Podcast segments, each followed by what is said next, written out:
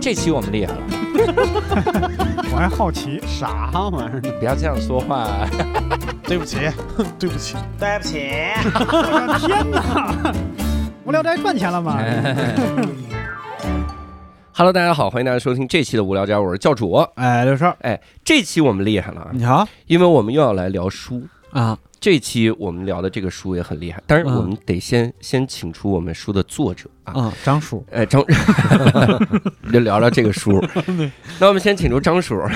我们这期要聊的这个书呢，叫《历史的温度》，哎哦但是因为这是一系列书，我我们要全聊完，估计就是非常非常长的一个系列了。对对对，嗯所以我们这次呢，也正好赶上人家出了第七本，哦，第七本，第七，卷，第七卷。嗯所以我们聊一聊《历史的温度七》。那我们嗯请来的也正好是《历史的温度》的七的这个读者，他作 者，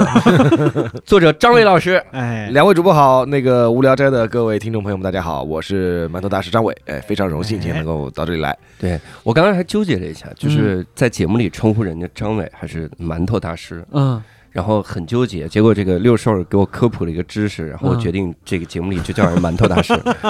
对，因为刚刚看过那个《五个泼水的少年》，嗯里边有一个冷知识，好像嗯全国有几十万个叫张伟的，应该不止，我觉得。嗯，而且单立人，伟大的伟对，嗯是单人旁的伟是叫的最多的，嗯然后我的伟呢是王字旁的伟，啊，其实王字旁的伟男女都能叫，嗯所以您是对王伟，对我是王伟，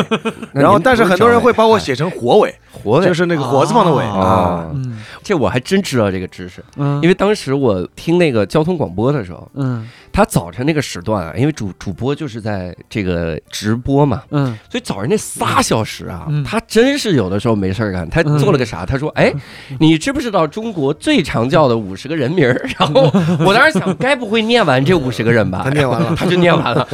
第一个就是张伟，嗯啊，不，第一个是李伟，嗯因为李姓的最多。然后李伟、张伟、王伟、嗯赵伟、刘伟，嗯这都是最多。现在抖音上还有个节目嗯，呃，不是节目，抖音上专门有直播，就是输入那你的名字报上来，嗯，刷个小礼物，我给你查，在你所在城市有多少个叫你同样名字的人。哟啊， 这这个就这么直播的，嗯，他在他他在当着大家面打开 Chat GPT，然后问对对， 其实就是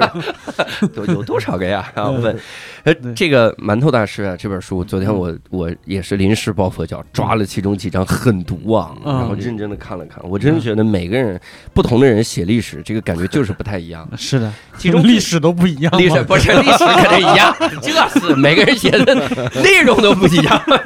这你我我能插一句吗？嗯你来你说的我想起来，就是你说的那个 Chat GPT，就在前天啊，有人就是查了一下，就问那个 Chat GPT Four 嗯刚出来的，说馒头大师为什么要叫这个名字？嗯，嗯然后我就看呆了，就是感觉很恐怖，你知道吧？就 Chat 嗯 Chat GPT 像模像样的说了两大段话。啊，嗯第一大段说，呃，馒头大师在接受采访的时候曾这么说过，他说嗯有一天和朋友们斗地主，嗯，他的一个朋友叫包子，然后馒头大师就笑着说：“既然你叫包子，那我就叫馒头吧。”然后当他创立这个公众号的时候，就觉得馒头很有意思，就用了馒头，就叫馒头大师。嗯但是这段完全不存在，哦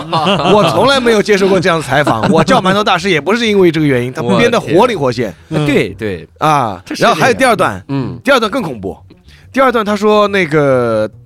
又是一次馒头大师在接受采访的时候说，他说我为什么叫馒头大师？因为当时我起这个名字的时候，有什么什么财经大师啊、股票大师啊，我觉得这是个人人都能成大师的时代。那我索性叫个馒头大师，馒头是中国人最常见的一种食物。哇我起这样馒头大师就非常朴实，其实我有点讽刺他们的意思。嚯，嗯这个我也从来没有说嗯过，但是我当时起馒头大师的时候，心底里面真的是有这个想法的过。嗯所以这个我哟就这个我就看得很恐怖，就真的很恐怖。哇塞我从来没有公开说过这 个话。哎，那有可能是那种，就有可能在五年后，嗯你跟一个朋友打麻将的时候， 嗯，那朋友说我叫包子，然后你说嘿，对那我干脆叫一个馒头，呃有可能那是未来的一个。所以说我当时查这个这个朋友叫何菜头，他就说以后。AI 必然统治人类，先销毁人的历史。他说：“嗯哟你这两段馒头大师历史就是百科以后的词条，嚯 至于真实的历史，没人关心了。这就是他说什么就是什么。哎，真的挺吓人。嗯但是之前我们一个同事去问 Chat GPT，你知道单立人喜剧吗？”嗯，对，然后那那他就说单立人喜剧呢是由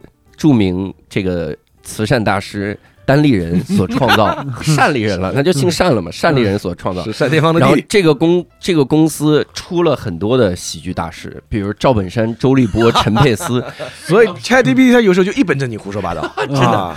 哇塞，哎，这个这个的确挺厉害，就是摧毁人类，先销毁你的历对史。对对对，就是我，当你假的这个东西到一定量的时候，真的这个东对西你就不知对道啊是不对是真啊，对，的。哦没有人知道了，我今天上午看到那个，就今天上午很流行的一个梗，就是文心一言的画画，嗯就是用文心一言画画，就是嗯虎头虎脑什么对的，对对，帮我画一个什么什么狮子头， 然后什么呃之类的桃李满天下的老老师，然后 这个头上长出那种杏花桃什么李的，就他哦是全是一个字儿一个字儿 拆，什么在嗯一个熊熊火焰下的哦飞船，然后熊熊，然后就是有一我知道个熊熊 在火焰啊，里，就它变成一个熊的飞船， 就是。熊熊烈火，嗯他画的不会是未来吧？有可能，我觉得有可能，有可能这是一个预言。所以这个你看，我们先引出了 Chat GPT，然后也也忘了为什么要聊这个了。 然后我们，哎，但是这个这些从明天看都是历史，对，但是嗯我们马上就会成为历史。所以这是我看这个这系列书，我觉得最让我最好奇的一个点。嗯，因为我看的时候呢，我很少在一本写历史的书里面，嗯然后看到比如像井上雄彦，嗯，对，灌篮高手，像啊《嗯灌篮高手》，像像这个车田正美，嗯对像鸟山明，我说嗯漫画家的历史，对嗯就是仔细推理一下，是不是历史？的确也当是然历是史，历史，嗯，但这个历史太近了，嗯啊以至于我我很少在一个历史书里看。当时您写的时候是为啥决定要要嗯加这些那首人的先历史？肯定是因为我喜欢这些漫画了。嗯其实你说就是没有想到它是历史，但仔细想想它是历史，嗯，当然是首先从人来说，嗯，这些漫画家至少在漫画史上都是可以载入史册的。，对嗯是，我记得我第一本写鸟山明的时候，当时我起的标题是，那个标题很长，但是还挺惊人的，叫在。一九八三年就个人所得税交四千万人民币是怎样一种体验？对 嗯嗯呃，历史温度，如果大家看一眼的话，会发现馒头大师特别善于起标题， 每个标题真是哎呀太厉害了。然后你仔细回味一下，一九八三年嗯个人所得税交四千万人民币，啊嗯那还是那就是鸟山明。嗯鸟山明那时候还没有画《龙珠》呢，他是凭阿拉蕾哦赚的这个钱，《龙珠》还没有上呢嗯啊啊！所以说可以想象，你说这个首先说出来大家都觉得很那个，嗯然后鸟山明他作为一个《龙珠》，其实影响了不说我们吧对，全世界的一代人呢。嗯对然后包括像《灌篮高手》，嗯包括像那个《圣斗士》，对吧？呃，嗯这个黄金圣斗士不可能被两次同一个招数打败这种，我们都是伴随着我们整个童年。对，那我们的历史为什么不是历史呢？嗯啊，当然是可以写。写出来，当然是可以写出来对。这个当时就让我恍然，就是豁然开朗，嗯，就是让让这个书就在我心中这个读的这个顺位又高了一点。哎，当然，我买书基本上不读，所 以顺位高了一点，可能我也看要出来排那些书可能。都嗯没有是拆封吧？就就封面都没拆。就是现在我们在录音间有一个我的书架放在那儿，但我我恍然记起我十几年前看的一本书，嗯这本书是很挣钱的，没有任何的，它是合法出版物啊。嗯这个叫日本 AV 影像史，啊，就就是十几年前就看了，十几年前有这个，有这嗯很个成熟，很 成熟是 吧？这个我现在很哎很老哎了。他呃比你想的要老一些。哇，关键是关键是啥？就是我当时看到这个书的名名字的时候，嗯我就在想，我说它的确是历史，嗯对呀，你不可否认，而且的确是我们很好奇的历史，没嗯有人去写这段历史。啊之前奈飞还有部电影嗯拍那个日本成人，这个是怎么起来？哦那个导演啊，那个全裸嗯哎导那演个，那个导，啊嗯对对对对嗯对，全裸导演，就是那那个时候你就会觉得这个 这个段历史才是我特别想看的这些东西。啊！然后哎，说到这个的话，B 哎，站但是历史嗯温度里没有这个啊，我这知个道得我知道先帮人说一声不。是，我说这个类型比你那个稍微要 要要严肃一点的，有一个资源就在 B 站能搜到一个就是正经的纪录片，叫《脏话史哦啊，这个也出过书，》嗯也啊出，过书。也出过书。但你前面说到这个历史温度，虽然没有收入这个 A B 史，但是他有过一篇文章，就是。呃，写裸体模特儿，哦就是当年裸体模特儿被国人接受有多难啊哦，这个专门写过啊。就是那这些资料收集起来，那岂不是太难了？呃，其实呃，看上去挺难的，啊嗯，嗯，当然我也不能说很容易啊，对吧？嗯很容易显得我写的书就没有价值了。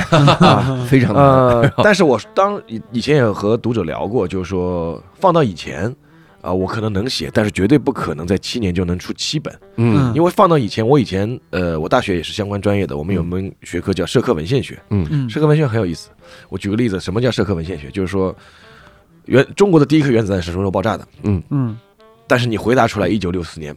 不是正确答案。嗯，他要列出十本可以查到中国第一个元旦什么时候爆炸的书才行，把书名都得写出来。哦，嗯他就教嗯你去怎么检索。哦，但是那个时候，说句实话，没有搜索引擎。对，嗯，等搜索引擎出来的时候，当然现在这个学门还还是很重要，但是搜索引擎出来以后，真的帮助我很多。嗯你比如说，我找一个呃例子，你比如说像那个鸟山明吧，就说我前面说鸟山明，鸟山明这个个人所得税，这我怎么可能凭空知道？嗯嗯，放到以前，可能我去图书馆，图书馆还得查日文的那个嗯资料等等，嗯但是现在我上百度、上其他的搜索引擎，嗯，完全就可以看到。上 Twitter 问鸟山嗯明，嗯你当时啊输入嗯，对，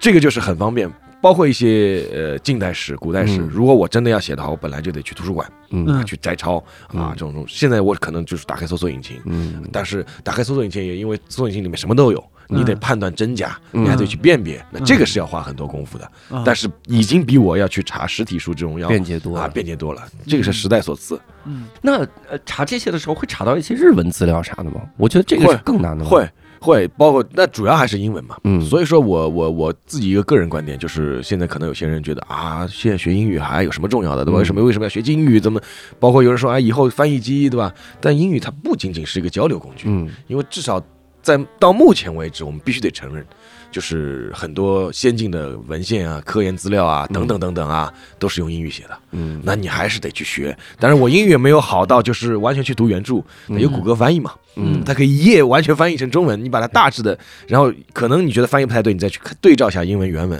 嗯那这个，个英语其实我觉得还是很重要的。嗯所以说你说日文也有，日文也有，那我也是翻译成中文嗯啊，这就比较方便。嗯。那每次你是自己会决定，就是一本书里面，嗯比如漫画家占占多少比例吗？没有，因为哦如果你要喜欢漫画家，理论上可以出一本儿，就是是嗯漫画家的温度。然后当然就是，其实我还写过上上一本我还写过《大闹天宫》。啊，嗯就是对那个题目叫《中国动画工程日，勿忘万籁鸣》，就是那个嗯对万氏兄弟的。对，你看嗯那，然后这本书里又写了嗯黑猫警长，就对嗯感觉你你已经规划好了，就是我一共写二十八本儿，然后这这还还真没规划好，但是嗯呢，因为我自己考虑到这个是最后一本，嗯我就觉得有些文章我再放不再不放进去就来不及来了。啊不及嗯我特别喜欢的这些那个《灌篮高手》什么，我一定要放进去。啊，嗯那么《灌篮高手》《圣斗士》，然后《黑猫警长》这些呢，凑一个放进去。嗯其实以前还写过机器猫啊，各种都写过。啊嗯，哇塞！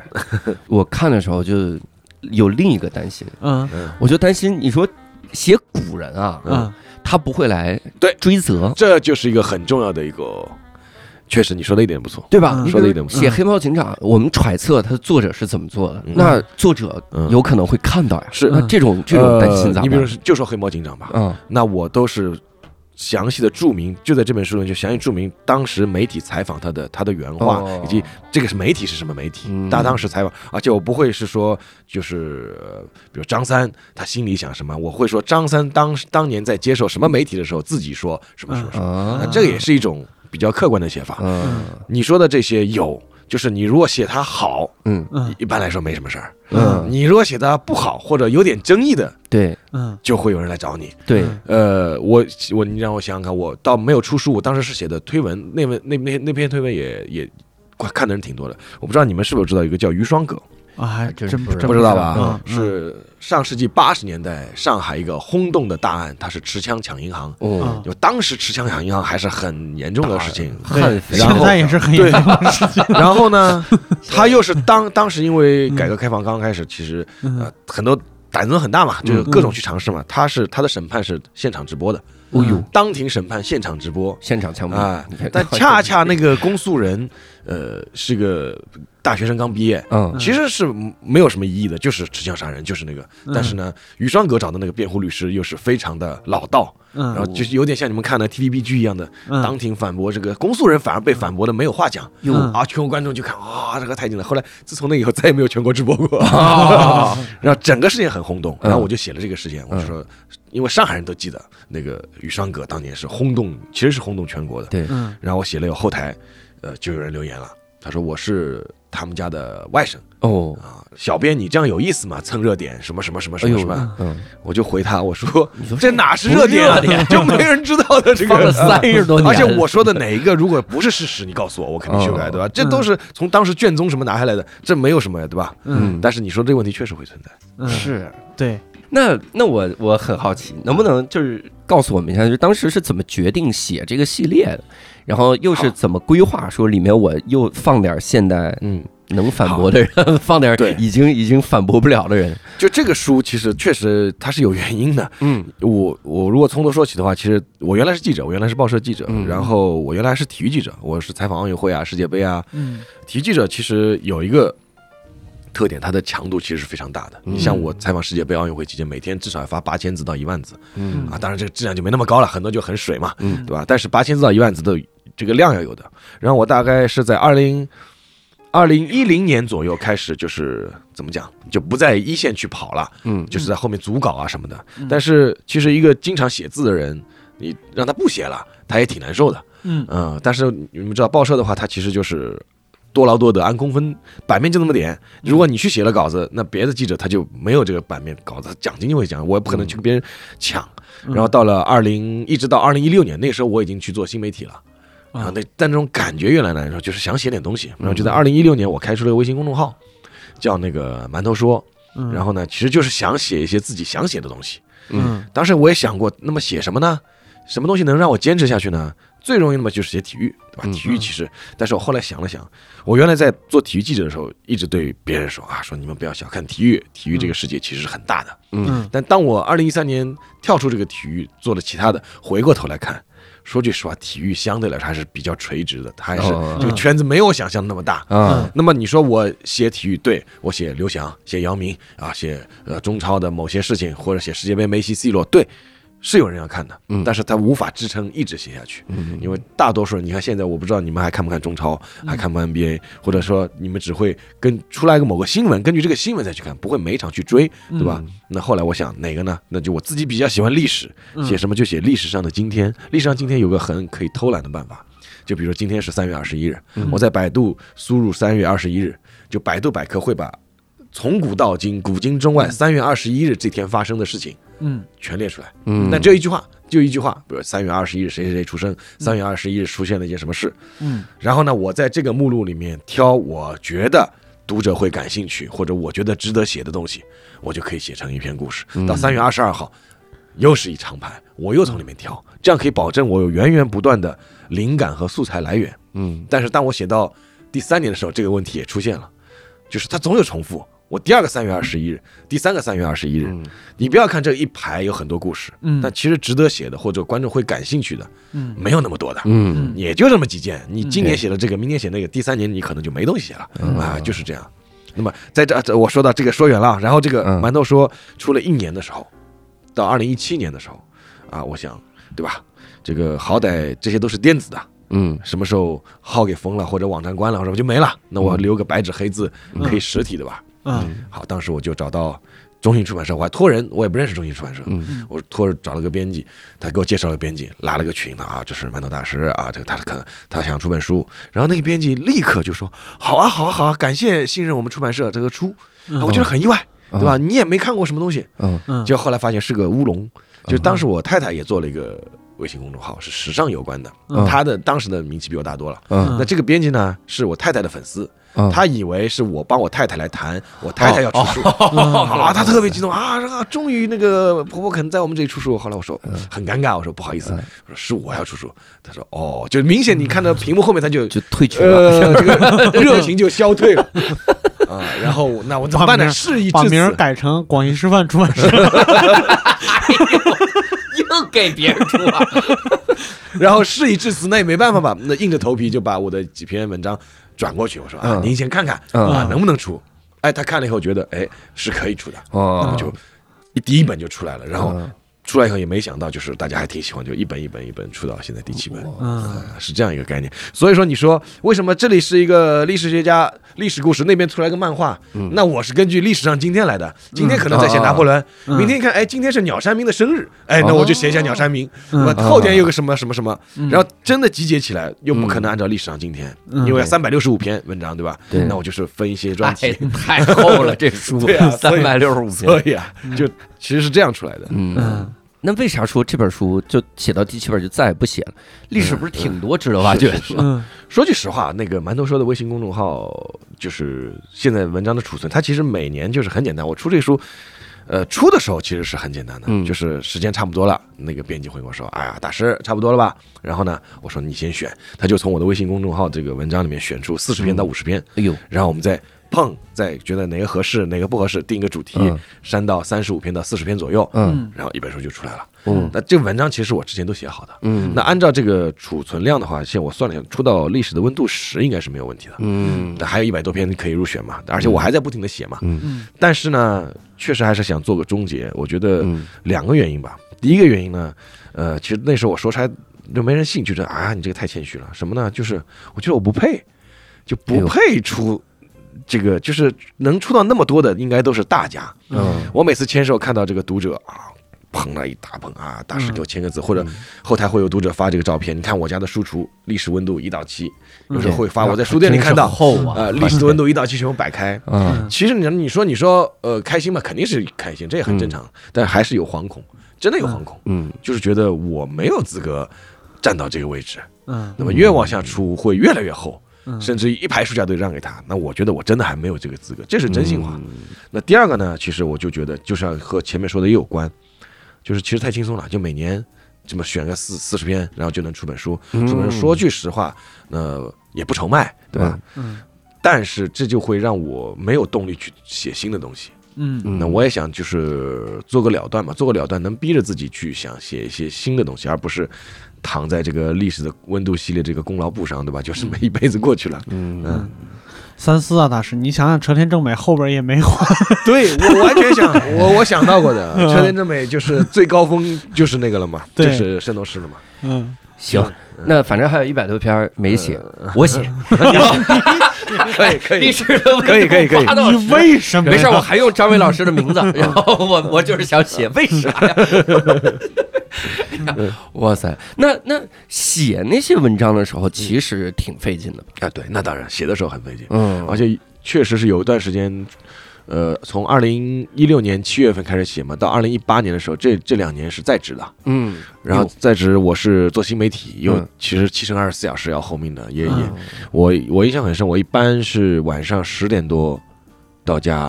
其如果早的话九点多还能看上我女儿睡觉前跟她打个招呼，嗯然后十点多把该弄的弄掉以后打开电脑，嗯一般当时每天基本上都写到凌晨三点多，哟，然后第二天再去上班。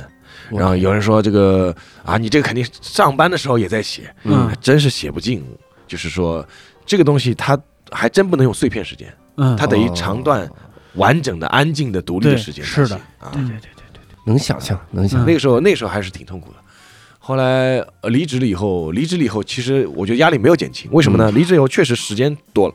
但是原来是副业，嗯就是玩玩就行了，对吧？嗯嗯呃，不写我也就不写，我有主业在。但是离职以后，这个变成我主业了，嗯，而且那个时候关注的人也越来越多。嗯那尤其你又写的是历史这个东西，你也得负责啊，嗯就是这个查证啊、考证啊、写作啊，就会越来越认真，越来越仔细，花的时间也越来越多。嗯以前可能写一篇也就三四个小时，嗯四五个小时，那现在就完全不是，有时候要一两天，就是光整理资料、查找资料就要很长时间。嗯，嗯是不是一九年的时候决定说，哎，要是哪儿都去不了，然后只能待在家里面写作，该多好？然后接下来三年，啊 对待，在当家里写当时确实 很也很多人说，就是这个待在家里面对你们这种职业是不影响，对吧？正好可以关在家里面，啊，但其实也也也不是，其因实为要辅导女儿，哦 不是，呃，心情会变得很糟糕哦，那心情会肯定变得很糟糕，你会写不进东西。嗯，那写的过程中，就是收集资料或者这个去查资料的过程中，有有没有印象比较深刻的时候呢？比如最难的一个资料之类的。呃，查资料的时候其实是这样的，查资料就是有一种情况是比较痛苦，可能说出来大家可能和大家想的不一样，哦，就是比如一个人或一件事情，他如果资料记得寥寥不多，嗯，对我来说很轻松，就是我自己心里会很轻松，因为我查到这些也就这些了，哦我就可以写了。哦，但如果说这件事情，这个人资料这个铺天盖地、汗牛充栋，嗯我就会陷入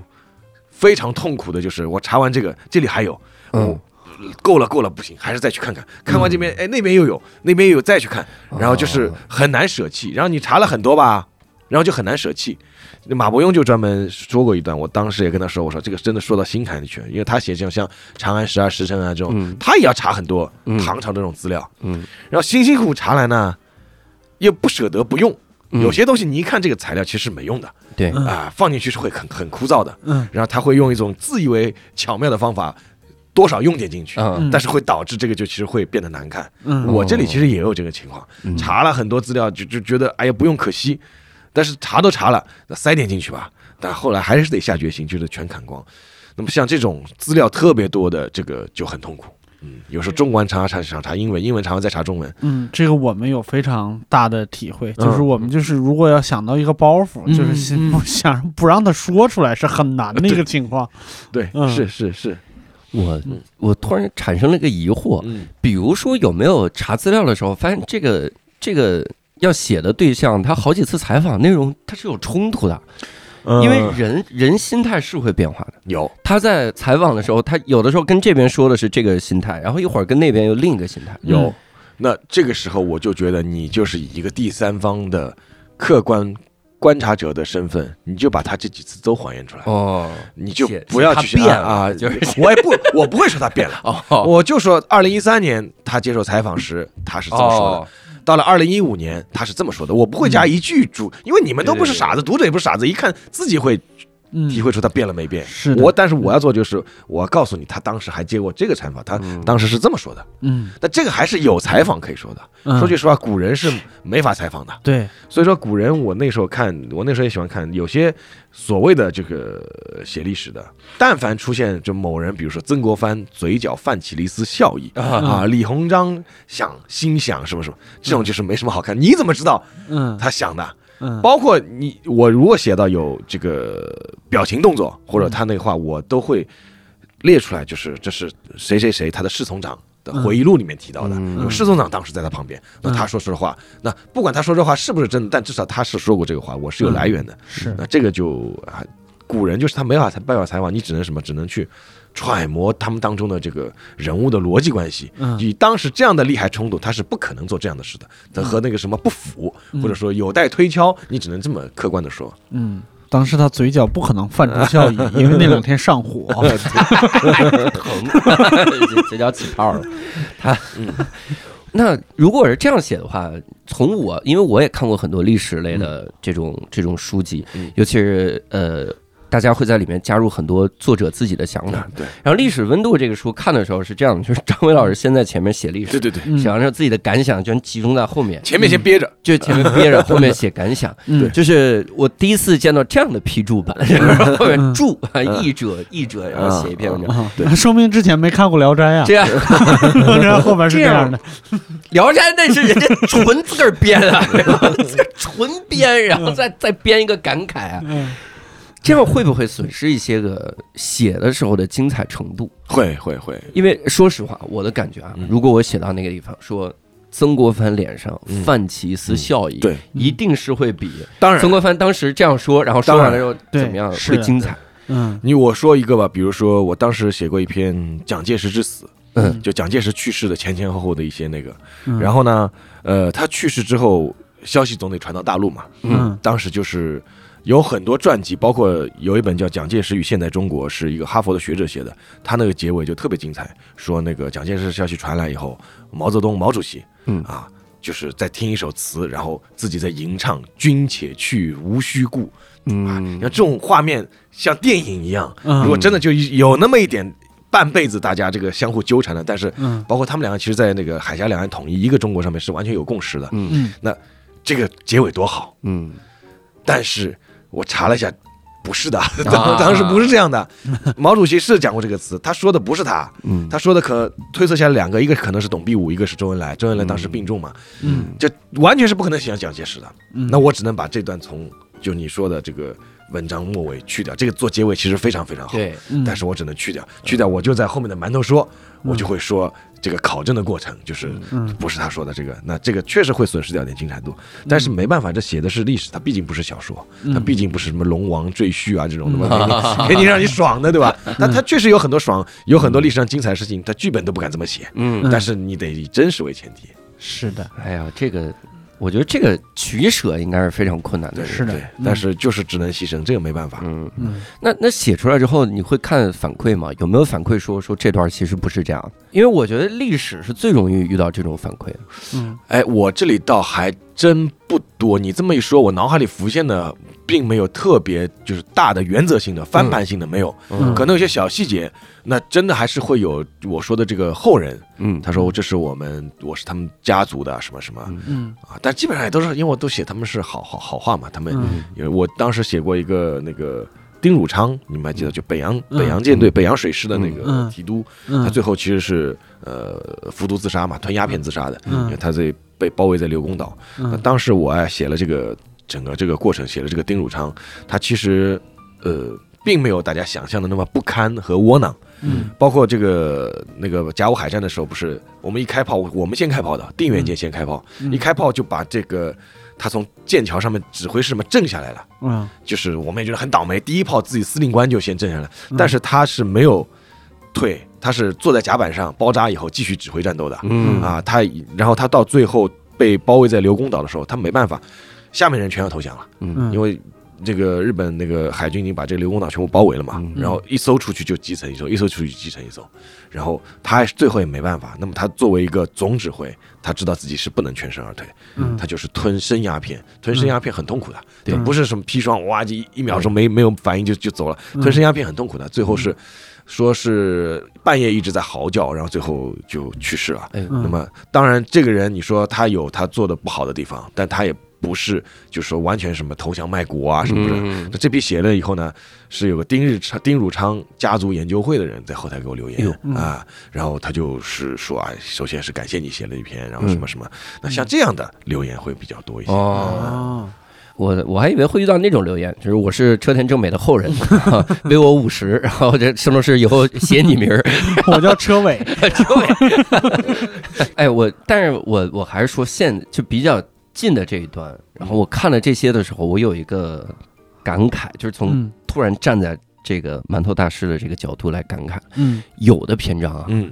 比如我，嗯我小时候我虽然经历过恐龙特级可赛啊号这恐龙特个级阶可赛号阶段，嗯但我其实没啥印象，啊，我也就是玩梗说一句“人间大炮一级准备”，哦嗯所以那个篇章我就没看，因为我嗯翻开它，我觉得没意义，因为我没看过。啊，像这种有点流行的这个感觉的时候，它我觉得势必会有这个问题。有有有嗯，这流行我没看过呀，你你会发现那咋，办即便是动画片，嗯，全国各个地区它其实看的是不一样的。对嗯我我跟我的学生，我以前在新东方的时候，我跟学生说圣斗士，嗯，嗯他们就当新番听，嗯啊完全没没经历过这些东你西。要知道，我我是上海人，嗯在上海地区从来没有放过《龙珠》的动画片，哦但是广东地区就是从小看到大的《龙珠》，嗯，我是的就我就从来没有看过，我就看的是漫画。嗯嗯就你说的这个恐龙特级可赛号，在上海地区其实是很流行的，嗯但是可能在你那边当时也不是不是很流行。对当时我们每集都要看，嗯但这个你说确实会出现这个问题，比如说你看到这个，你觉得没兴趣，翻过去了。嗯那我相信历史温度，很多人就是那些相对来说上了年纪的读者，他里面的所有的动漫他都是不感兴趣的。啊嗯对，那我也没有必要为了他们，我这个之所以选进去，还是为了我自己，我就给自己一个交代就行了。啊啊嗯这这这每一个取舍，我觉得 背后都得都得有这种博弈哈。嗯是你虽然给自己一个交代，那编辑没没给你一点压力吗？大师可不能选嗯这我个。我们出版社的同志就坐在旁边啊。当然，这个首先我还是很感激，他们还是很很宽容的。这个、嗯那个，因为我的那个策划编辑，就当初误以为我老婆要出书的那位策划编辑，他叫黄维义，嗯然后他还得把名字哎， 哎我接下来我要说的是感激的话哦，吐都是感激吐槽的话，我就不说他 名字。啊，他从那个第一本到第七本，那一直是那个我的编辑嘛。嗯然后他，我觉得他还是一个是他挺能理解我这个选这些东西的，嗯啊第二个有个客观因素嘛，书卖的好你还说啥呀，对吧？啊书卖的好，你我怎么出就怎么出呗，啊啊，只要符合社会主义核心价值观就行了。啊，怎么怎么定义卖的好？ 这是咱们今天一直在问，怎么怎么定义贵， 怎么定义卖的 好，就是全嗯啊是这特个别倒是有一个偏有一个嗯，对我原来也不太了解这个出版市场嗯，但是我看看了一些文章，包括前段时间刚看了一篇文章，嗯其实大家聊你们你们不知道，其实虽然我们说互联网出来以后，是我们想象中实体书应该是受到冲击的，对嗯但其实世界出版图书世界图书出版市场并没有受到我们想象中的。其实，在过去几年里面，很多时候实体书的出版量它是在增增加的。哦嗯它增就比如说，你看，你再怎么着，你虽然不拆封，但是你会放这个一架子书在旁边，对，吧？嗯但是因为这些书啊，它然后没别有人送电的子版， 那我要有电子版，我还不买了。 但是呢，另外一个数据又很恐怖，我看了一下，是二零二二年的数据，是中国图书市场有一百九十六万册种的书，就比如说它出上中下也算一种，嗯一本也算一种嗯，一百九十六万种类的图书，它的印量没有超过一千册嗯哟啊啊，这是一个。第二个呢，说是全中国图书市场去年百分之一只占图书市场百分之一的图书，嗯，贡献了百分之六十的马洋，就是嗯就是完全是头部效应。嗯就是你虽然看啊，这个这个作者作家现在有以前有作家富豪榜嗯啊，真有钱啊，什么都是年收入千万满水，嗯但是有大批的路有冻死骨，就是嗯全部都饿死了，嗯他可能连腰部都不会有了，嗯原来还有腰部，现在可能全是足底底部了。嗯那你前面说怎么算多？据我了解，呃，反正出版社人说，就是一般来说，你如果卖个三五万册，嗯，一些小的出版社就能说是畅销书了嗯啊，十万册以上那就是超级畅销书了哟，嗯啊，就是现在就是这样一个情况。哇塞，那好，那反正 这个这个系列现在算是完结了。那有没有哪个人物还是觉得，哎呀，要是能把它写进去还挺好的？啊，那还是有很多，但是我还是虽有然可以说口口水话的问贝利对吧？你最精彩的进球是哪一个？我说下一个对吧？下一 个，但你说的完结了呀？ 对对对你不批了呀？其实我可以给你们看那个，我我我有一个我有一个锤子便签，专门有一个有一个文档，嗯，就我有时候想到什么就会先记上去，哦嗯就是哎以后可能会写啊。这里面你看啊、你说人吧，这里有隆美尔。啊，这哦个隆美尔啊嗯，隆美尔，然后那个彭加木，就是那个罗布泊失失踪的那个科学家，嗯哎，包括那个卢泰愚，嗯啊、杜聿明、金圣叹啊、陈景润，哇我就直接照着读呗。这张宝胜嗯啊，然后反正类似于很多戴季陶，这些都是还是可以写的，嗯但是书不出了，嗯微信公众号还在更新，啊，微信公众号的文章还是会继续写嘛。对。嗯就换个名儿嘛，这个系啊列就出到这儿。下次我们出历史的体温，然后不、过那个历史的高度 、历史的历高度、历史的厚度、历厚史度的烈度都能历史说。的维度啊，对，哎，你别说，历史的维度就是昨天那个编辑刚跟我讨论，哟说下个系列我们就出历史的维度吧。哦，我说还是别，为什么？你这一本正经说啊要告别，然后没多久挂羊头卖狗肉又出来一个啊新瓶装旧酒，这个对大家不太尊重。所以解决方案还是只有一个，我写，然后我我来抄， 就是嗯这这图什么的，你就写个历史的百度吧，好吧？ 温度的历史，那那这七个系列啊，这个这个就得问到像贝利那样了。嗯，这七本书里面有没有你你写的哪个哪个人物或者哪个片段，觉得自己是印象最深？嗯，呃要排个精选集，我馒头大师精选，然后历史人物，那会是哪些？呃是这样的，就是我从几次签售。包括呃前昨天前天是天津，大前天是北京，然后从现场读者互相提问啊、他们互相交流的时候，他们会提问，就是我是被你哪本书里面哪个人物吸引的？哦那这个人物被提的最多的，被 Q 的最多的就是刘翔，哦我嗯在就在说说在第一本里面，就很多人都说是因为看到刘刘翔很感动嗯或者很流泪，然后就爱上这套书。嗯但是对我来说呢，其实不稀奇，就是我写好刘翔是正常，因为我原来跑体育记者，我就是跟刘翔的，嗯嗯，我就写不好姚明。虽然姚明也是上海人，嗯我写不好，因为我没有跟过姚明。嗯我写的刘翔只不过是把我有机会和多和他独处的啊，或者我看到的、我观察到的，我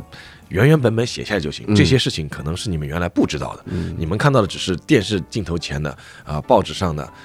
这些一个带着光环形象的这个刘翔，或者说一个被扭曲的啊、刘翔。那这个对我来说呢，呃不体现什么，只不过就是我做了这个记者，我跟了刘翔，我把这个写出来。但是这个人物是目前呃大家印象最深的。然后如果说是历史人物的话，嗯我每次说这个，我还是会想起一个人，就是叫杨度。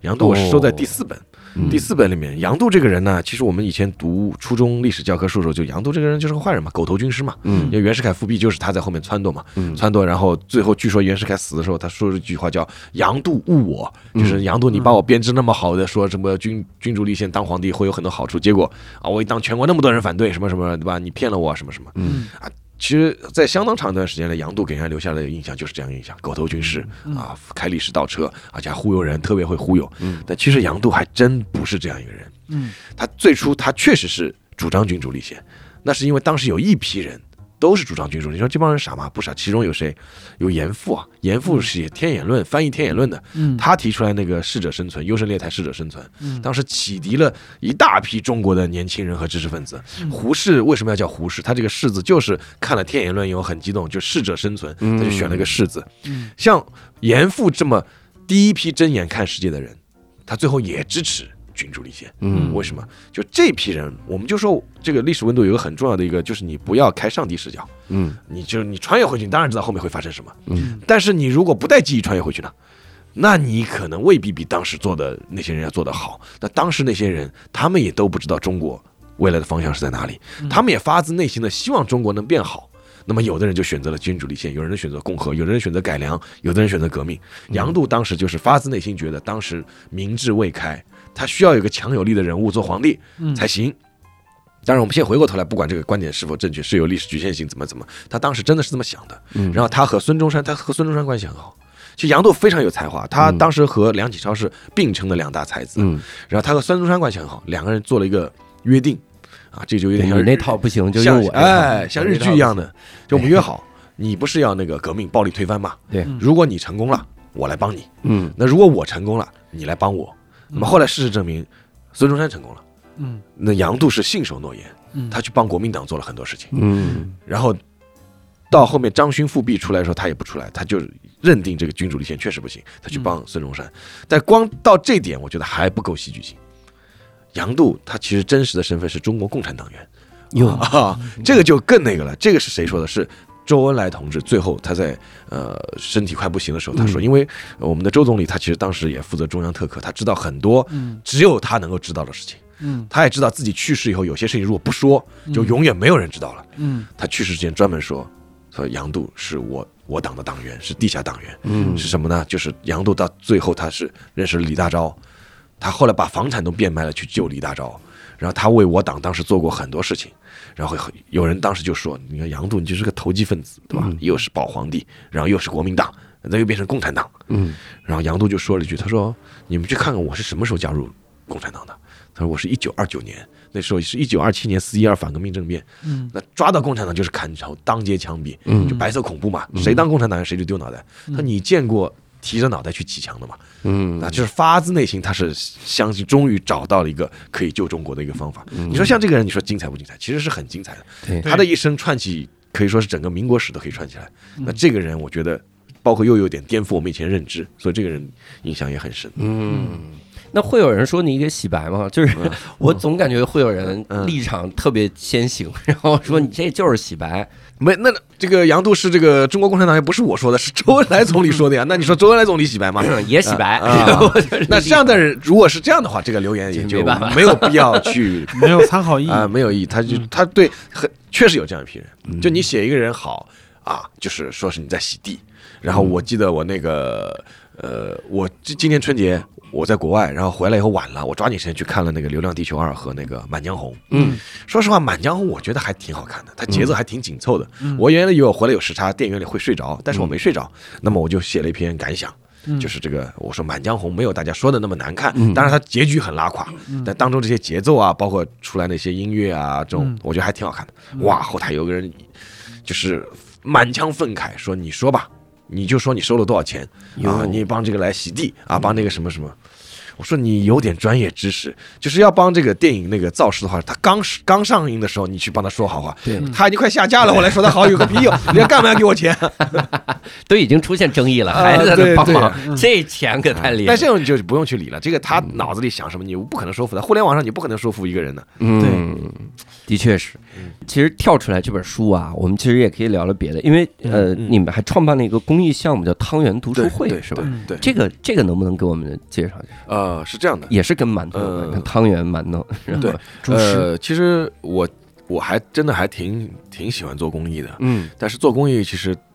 很多人有误解，觉得做公益嘛，对吧？捐点钱，捐点书，捐点衣服，对，他做公益是一个非常非常需要专业的一个事情。嗯很简单嘛，就是说，你比如这些书吧，当时汤圆读书会其实是一个，呃，给乡村孩子更多读书机会，会给他们书买书。嗯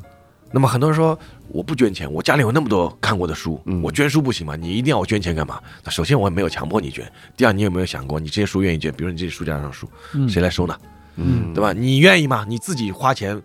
出包裹，对吧？嗯然后寄出去，你肯定说啊，我书都捐了，还要我出钱，啊那嗯么谁来收？以及你这些书还是没拆过封的，拆过封的，它还面临一个什么杀菌消毒的问题，嗯嗯它还面临一个分类的问题，有些是嗯不适合孩子看的，有些是适合的，嗯还有一个关键的是一个物流的问题。但凡你已经要需要给捐书的这些山村留守儿童也好，这些地方交通必然是不发达的，嗯它并不是什么顺丰什么，它是能够送上去的对。我以前就做过，是到他说你要寄到一个县城，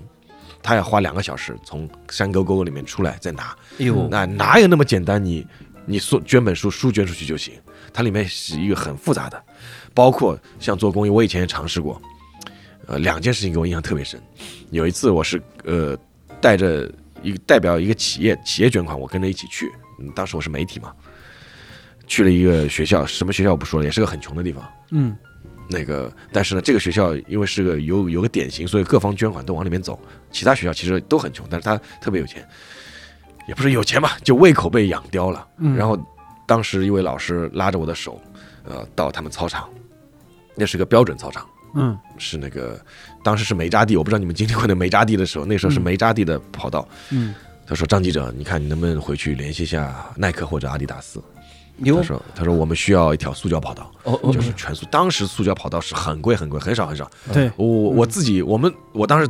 毕业是复旦大学毕业，复旦大学的田径场也都是煤渣呢，嗯全上海的学校也都是煤渣地呢。他是煤渣已经挺好了，嗯他说能不能帮我们解决一条塑胶跑道？然后哦这个啊，好好好好，我回去努力联系一下。然后回去他还电话叮过来了，他说嗯怎么样这个事情？我当时去问了一下，查了一条塑胶跑道当时要四百万，嗯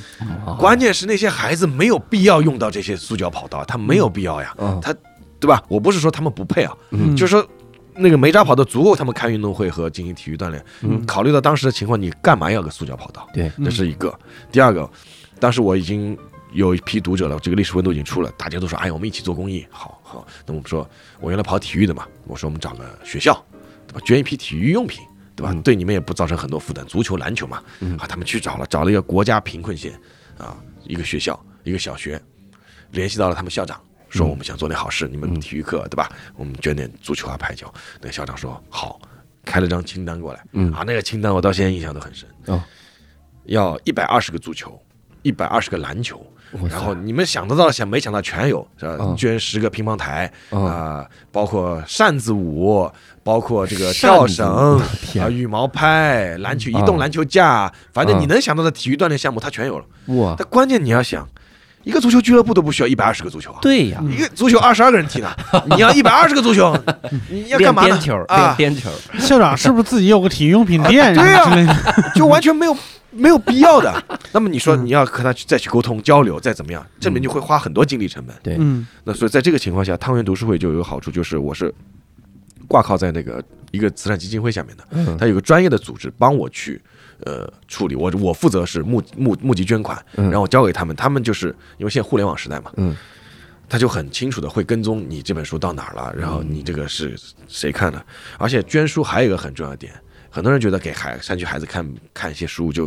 其实不行啊，嗯，你得有人引导他们，督促他们看书，嗯嗯所以还我有以前的去向，就是要培训这些山村的老师，嗯首先要告诉他们怎么把这些故事教给孩子，以及怎么来一期一期的引导孩子们去读。其实老师也是非常重要的一环。嗯那所以说整个过程，这个做公益是一个非常专业的，需要人全职投入的。嗯那这是很重要。有人怎么觉得，哎，有些公益组织他要还要提成啊，百分之十要作为他们的这个服务费，是不是里面抽头啊？这个真的，他们确实，我我帮我做的那个叫满天星的公益组织，很多就是大学一毕业就是去做这个公益组织，他们月薪可能也就六千到七千左右，嗯嗯他们他们就是这样默默的三五年、五六年就这么一直做下来，嗯呃也是很不容易。对，说到这儿，我们就是《无聊斋》里边好久不见的小麦老师，就那个摄影师小麦老师，他现在就是在山里边定居了，一直在陪孩子们读书或看电影。嗯，对，嗯然后像汤圆读书会，现在今年还没有，截止到去年的话是一百五十万，嗯其中七十五万是我自己出的，还有七十五万就是读者。全是读者捐的。嗯，现在去看的页面，每天还会有人捐五块、十块，还是在这么捐，嗯所以这个时候你也会责任很重，嗯因为大家是相信你把这个钱捐出去的，是的，那你就得帮他们做好这个跟踪和这个所有的工作嗯啊，这个其实也担子也挺重的，嗯但确实还是做做好事儿。呃，他们有公益组织有有传来这个照片或者录的视频嗯，这孩子们就是在那个图书角，呃，他们有一件事情做的特别好，就我们动不动就捐个图书馆或者捐一个什么，但图书馆对孩子们来说利用率没有那么高，以及这个图书馆它本身就有一定成本，你给这个学校捐了，那个学校怎么办？就没有了，就没有这个经费了。嗯他们做的是流动图书馆，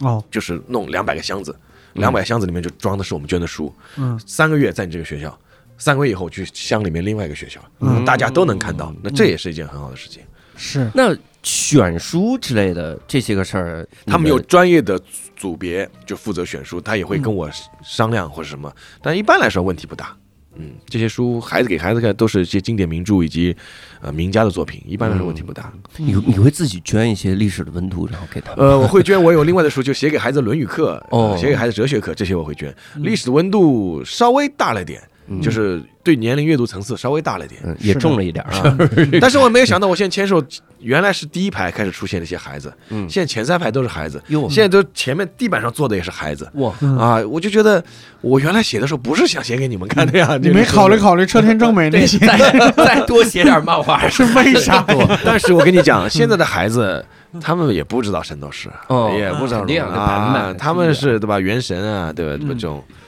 那你你整个这个这七本书到现在为止，有没有收到过哪些读者的反馈让你印象特别深？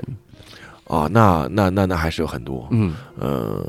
包括其实签售就是给我带来很多感动的嘛。就是原来第一本出了以后，出版社编辑跟我说啊，这个馒头大师，现在你书也出了，去做个签售吧。嗯我说签售有必要吗？干嘛去签售？第一啊，我我我我这个人也不喜欢见很多人，对吧？而且见了会很尴尬。然后为什么他们要见我呢？他们有什么原因要来跑来见我呢？嗯就这么几十个人，嗯甚至一百多个人啊，我得你们还得出差旅、出机票，这意义何在？然后那个呃出版社呢也说，他说你去试试看，就是你感受一下这个嗯温，这个就是不一样的。那签我售的温度 啊签售的 温度感受签售温度。然后那个正好当时我看了日本的一本小说叫《孤独小说家》，嗯他就写一个作者，呃，也是这样很抵触签售，然后去了签售他的感受什么的。啊我后来去了以后发现和他描写的一模一样，就是说原来在我的这个“读者”这两个字是非常抽象的，嗯，就是就是读读者啊，我对他们来说，馒头大师也是个非常抽象的，嗯但是在线下这个时空，在一个时空里面聚在一起。每一每一个抽抽象的读者的形象都变成一个具体的面孔，嗯啊，有男有女，有老有少，有的会坐高铁从外面赶过来，有的会给你带点小礼物什么的，嗯你就会非常非常的感动，嗯，然后就是写下去的动力也会非常足，所以说我觉得这也是这个出版社编辑老师的一个阴谋，对 吧？这个 对，确实是让读者来激励你，你这个继续写下去，啊这个时候你真的会觉得啊，我这个何德何能，对吧？啊，我还是好好写，好好写，好好写。嗯啊，这个是这个是说具象啊，说的是感动的。当然这里有很多就不一一列举了，也有也有骂我的嗯啊，骂我的，你说印象深嘛，那也有嘛。我记得我当时还开了一个小号个人微信，因为当时微信只能加五千个人嘛，嗯后来我另外开了，就是用来加读者，加了现在是一万两千多个人。嗯那么大家有了向你就是单独交流的机会，结果有个人就给我留言，我印象特别深，说你看看你啊，这一年你都写了些什么东西？这个你是不是忘了初心了？什么什么什么什么？后来呢，我我我我我看了看那一年，那一年我写的东西我觉得挺好的，嗯啊，都我而且我很认真，我没有任何偷懒。嗯后来我想明白了，确实有这么一批人，什么呢？他们很喜欢看我写的抗战那段历史，哦他们看的时候都是热泪盈眶。当然，这个是对吧？无数先烈抛头颅洒热血，保家卫国，什么衡阳保卫战啊、啊常德保卫战啊等等等等，包括我们杨靖宇东北抗联啊。嗯。但是他们一旦看到其他的，他就觉得不能让我热泪盈眶，就觉得你偷懒。哦嗯你你你你没好好写嗯啊，你去写一些，比如说车田正美这种 东西，他觉得你你你在偷懒。嗯但其实对我来说，我是觉得，首先历史是多元的，第二嗯我我也不想，不然我就写个抗日战争史好了。嗯其实我甚至我我说一句不客气的话，我说我能我我我写东西让你们留恋是流泪是不难的，嗯但是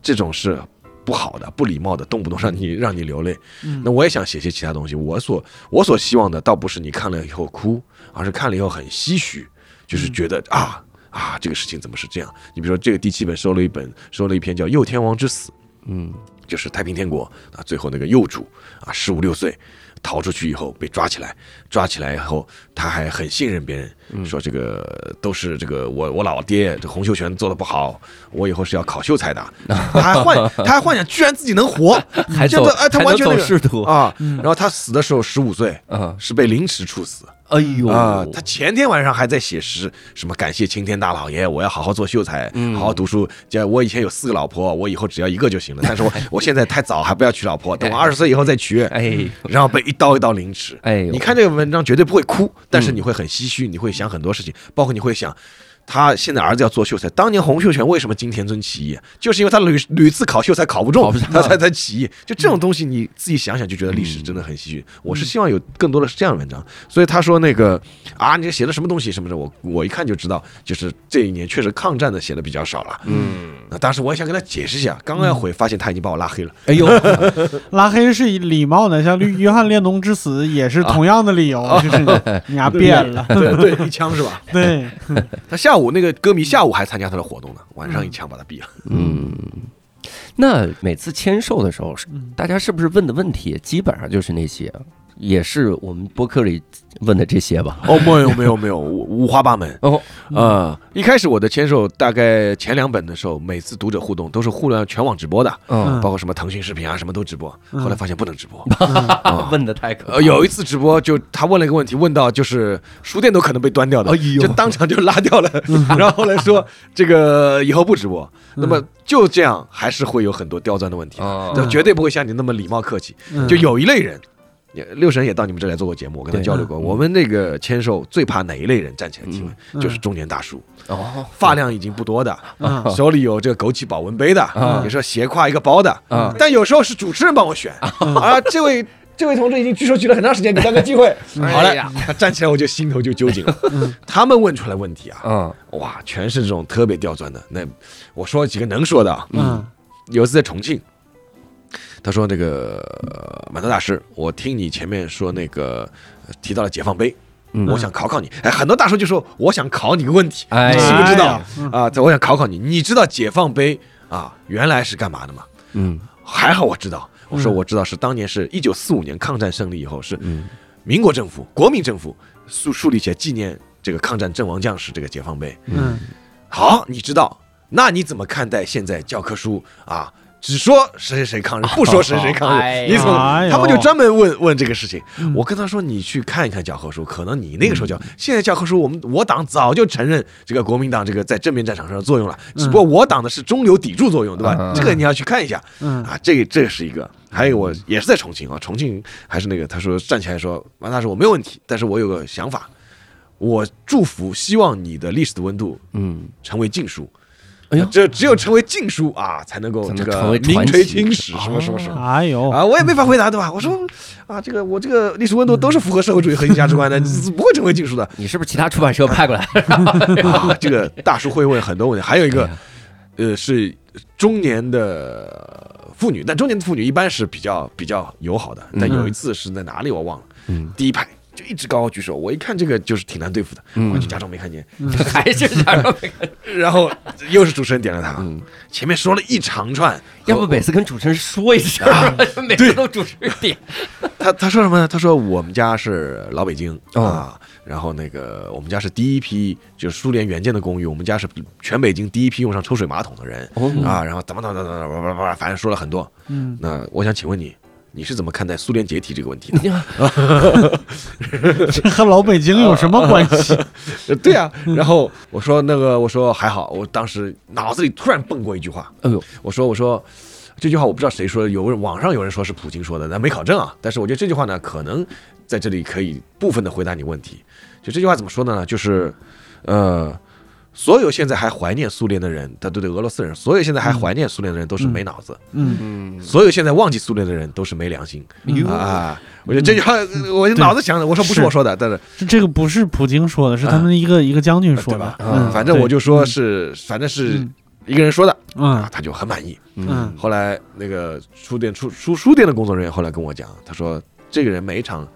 作家来签售，他都会来，都问都会在第一排，都会问各种问题。嗯，但是让我比较欣慰的是嗯啊，他还说他从来不买书，从来不买书。那他这也不是读者呀。但是我比较欣慰的是那天他买了本历史的文字，哦原来这个哦，就是因为答的好啊，买一本儿，对对这考太难了。考你嘛，就是考你嘛。你这签售会，我以为是读者见面会，没想到是推销了。他们然后得我最答答题， 最喜欢的是什么呢？就是孩子起来，啊馒头大师，你为什么要叫馒头大师呀？啊啊，一听到这个问题，我很开心，对吧？哎，我刚刚巴拉巴拉巴拉巴拉讲嗯，但是我前面说呢，ChatGPT 四以 后变成变成另外的答案。在下边问，然后孩 孩子说：“你说的 不对，那个那个呃 ChatGPT 是这样啊对，我我大学的时候参加过一次签售，嗯是当时一个台湾作家廖信忠，嗯然然后他哦台湾这些年，嗯然后我们台湾那些年，他刚出那个书的时候，然后来到浙大，然后做那个签售，嗯当时特别逗。我第一次感觉到一个作者嗯，他的这种这个警惕性会比读者高很多的哦那种那当然感觉。嗯就是锤炼过的这个摸爬滚打， 他他太逗了，我们底下有一个同学，我不知道为啥，嗯 同学站起来说。他也是，虽然不不到中年，还是一个大学生，但也斜挎一个包，头发也差啊不嗯 斜挎多，一个包。头发也差不多嗯。廖廖先生你好，嗯，啊，一听到这个我就很很紧 张。张先生您好，张先啊生我想我这个来找茬了。廖先生您好，我不是他，他在找茬儿，他直接就被廖先生给打回去了。他是这样，他说：“廖先生您好，我是民国九十八年入学。”然后，然后廖老师当时就说：“你是有民国情节吗？你怎么回事儿？”我们全场都笑了，说：“至于吗，大哥？你在干嘛呀？”那是我唯一参加过一次签售，我觉得签售会出现很多幺蛾 子。啊，有些还是挺确实是挺有意思的，就是和读者交流，但是有些就是你会很紧张，他嗯万一窜出些什么问题，是就会那个。 对， 尤其是尤其是台湾的作家来的时候，我觉得这个签售特别紧张。有我这个，我后台有很多台湾，那个后台也可以看数据嘛， 嗯就读者来自哪些地域，我这里还是有不少台湾人的，嗯但是所以说他们一旦写到这个抗战，嗯还有双十嗯啊，他们就会很激动，就会留言啊。这批人我觉得都还是有一个中国情节的，就是、嗯就是看到自己的先烈。对还有一个就是有个读者跟我说的，他说他是去台湾交换，嗯就是去台湾读书，然后他说那个教授上课说你们知道四行仓库吗？嗯哦啊，他说全班没有人知道。他嗯说我举手说我知道，他说因为我看过历史的温度啊，这个谢晋元当时哎八百八百什么都还没放呢，哎啊呀，哎呀，然后他说教授就很感慨，他说你们看看，你们现在连四行仓库都不知道，还是个大陆来的学生知道四行仓库。 哦嗯，所以整个出书的这七年，你的这个整个的这个感受会是一个什么样？这七年会枯燥吗？啊，不会啊，所以说我也有点害怕，就是什么呢？就是其实嗯这七年已经形成了一个习惯惯性，每到一个时间点就开始要筹交书稿，啊然后等等嗯等，然后又开始签售季了啊，要全国各地去和大家见面。其实那个和读者见面也挺开心的，一开始我就不好意思，然后他们要请吃饭，我说怎么好意思让你们请吃饭？但是我后来发觉跟他们一起吃饭聊天挺挺开心，像嗯前天就是和北京的读者两大桌啊，我也喝大了，喝到哦，两大桌啊，嗯喝了四瓶白酒，就我们四五四五个喝白酒的喝了四瓶白酒，火啊，就是 两呃大桌，对四个人两大喝一桌，两大桌。然后那个中信还请过一次，是北京史上最多的读者的一个聚会。嗯，那个一大桌，那个大桌基本上是你们看钓鱼台国宾馆那种大桌。哇， 其实我当时也不好意思，我当时说中信出版社的我们那个黄文英老师，我说一起吃吧，读者见见面也好。嗯我想着就七八个人，对吧？嗯一小桌找个小饭馆儿，大家聊聊天。我我就说你们你们中信买单一次啊，得买买一次单啊，对吧？嗯毕竟嗯嗯，然后进了个厅超好，然后当中那个桌子中间是一个山水布景，还会转的。哦我知道这顿饭价格不 菲，结果是中信买单，赶紧跟出 中血学出生跑。 现在说这个叫中信出血 之放血之夜，哎，中信本来中信出版社是希望馒头大师出到三就行了，啊买了那次单之后说啊你至少 对给我对出到对七，不然成不然成本回不来。这是最好十出。 对，专门跟银行部门贷的款，所以说，确实也会可能以后就是，当然书还会继续出了，嗯但是历史温度这样就就告就一就段就落嗯啊就就就告一段落未。来如果写书，打算写什么类型的？对我有想过，其实我特别想写小说，你知道吗？哦，为什么呢？小说有个好 处，不用负责。不是不是，哎，但这但但也也其实该负责的时候还也是要负责的，但是小说有个好处，它可以改编成影视剧嗯啊。嗯其实你看到自己的作品被改编成影视，其实还是有种自豪感的。 嗯嗯，但是历史温度是绝对不可能，你哪怕写的再精彩，有编剧有导演看到这个受受到了启发，他也不会来找我买版权，啊因为这本来就是历史，这是他历本史来对他对不需要来找我买版权。嗯但是像马伯庸，嗯他如果给他里面加几个名字，虚构人物的名字，把这个故事再倒倒倒捯饬捯饬，哎，嗯他就可以卖版权，对吧哎？难道我不说要卖版权这个事情？但我就说这个成就感。嗯嗯但是呢，另外一方面，写小说真的还没有那么容易的，对尤其是写长篇小说，这个是要有天赋的。嗯真的，我特别佩服谁呢？南派三叔，嗯，像南派三叔这种，就是写小说，为什么会有说要有天赋？其实你看南派三叔啊，那我反正我也不认识他，我也不怕他听到这个我嗯客观评价嗯，他的文笔其实很一般的，嗯他没有什么文学性的描写，嗯但他讲故事太牛逼了。啊，嗯精他这彩个故事真是一个一个扣着你往下往下看，嗯，然后看到我现在回想起一些细细节，我到现在我背后还会毛骨悚然哎呦，嗯啊！这种什么湿婆爬在天花板上，这种嗯怎么想出来的？嗯然后这种盗墓，这个就是有天赋，他他能一本一本写下去，这就是天赋，一般人是达不到的。嗯那我我觉得像马伯庸这样，他也是一点点锻炼出来的。他最早的一些短片，然后《古董局中局》出道二，然后《十二时辰长安十二时辰》，他也是一点点磨练出来的。嗯那写小说没有那么好写，我自己心里面有几个架构，但是说句实话。二位，你们可能也是有过，就是青少年时期，嗯脑海里总会有个，然后立刻摊开纸就写，嗯写了个开头，觉得写不下去了，嗯啊，换一个吧，换一个吧，对对就后边这编的故事全啊啊是线性的， 啊， 第二天就就第就三烂天尾烂尾了嘛，对对对，然后这是一个，第二个呢，可能也会尝试想写一个，